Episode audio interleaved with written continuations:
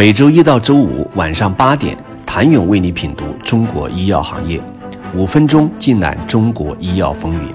喜马拉雅的听众朋友们，你们好，我是医药经理人、出品人谭勇。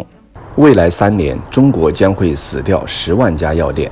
康复之家董事长白玉对医药经理人预测，在他看来，如果二零二零年的下半年是整个中国药店估值泡沫的顶点，那么如今的五十八万家药店也将成为线下连锁药店数量泡沫的顶点。二零二二年将成为拐点，中国的药店数量将会迅速下降。可以说，增速有多快，下落就有多快。到了二零二九年，这一数字可能缩减到四十万家或者更少。支撑这一观点的是疫情以来门店艰难的生存状态。以北京为例，目前药店的到店客流仅有二零一九年疫情前的百分之六十，长此以往。没有药店可以承受，而药店的行业困境和医药股在市场整体的估值回落，也将为新一轮的行业整合带来契机。对于连锁药店来说，想要实现从大连锁到超级连锁的跃迁，在弱势中并购显然是最快也是最为直接的手段。药店变天的同时，集采也锻造着药企开拓零售市场的能力。这种能力可以拆解成两个维度，一个是传统的院外通路的能力，一个是通路之外与顾客深度互动的能力。以前在医院、企业说服医生，货就自然卖出去了。可现在，即便搞定药店，也不一定卖出去，必须懂你的患者，这是两个能力。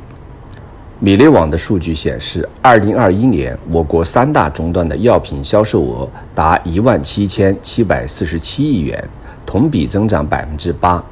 与七年前相比，虽然公立医院的份额仍占绝对主导，但占比已从百分之六十九降至百分之六十三点五。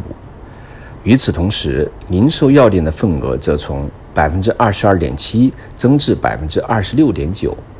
公立基层医疗终端市场份额从百分之八点三增至百分之九点六，零售药店的增长正在成为不可忽视的一级。有人预判，五年内零售药店的份额将达百分之三十到三十五。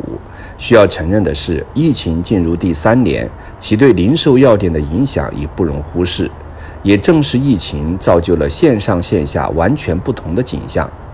二零二一年，实体药店的增速为百分之七点八，而网上药店的增速则高达百分之五十一点五。医药经理人在采访中发现，去年以来，实体药店普遍感觉日子难过。有业内人士透露，如今实体药店的客流相比疫情之前，普遍减少了百分之三十到五十。这直接造成今年一季度百分之七十的连锁企业在正常的账期内不能及时回款，且即便账期从九十天延长到一百八十天，仍旧有百分之六十以上的药店不能回款。这让很多药店连关门都不敢，因为一关门将面临大量的预付账款和抵货、欠工资、欠供应商款项，全是应付项。日子的艰难也体现在已上市的连锁药店的财报上。数据显示，二零二一年七大连锁药店营收平均增长率从二零二零年的百分之二十四点六八下降到百分之十五点零九，降幅接近百分之十。其中，大森林在二零二一年三季度利润首次出现负增长后，四季度下滑了百分之三十六点六。数亿平民在营收增长百分之十四点七的同时，净利却下滑了百分之四十六点九。货物的流动性不足，直接造成了资金的流动性不足。今年以来，建之家和数亿平民等连锁都在通过增发或举债的方式为自己提供资金弹药。门店数量的持续增加，加剧了市场的贴身肉搏。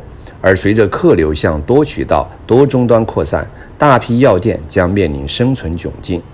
想了解行业洗牌与数量坍缩的拐点何时破镜，请你明天接着收听。谢谢您的收听。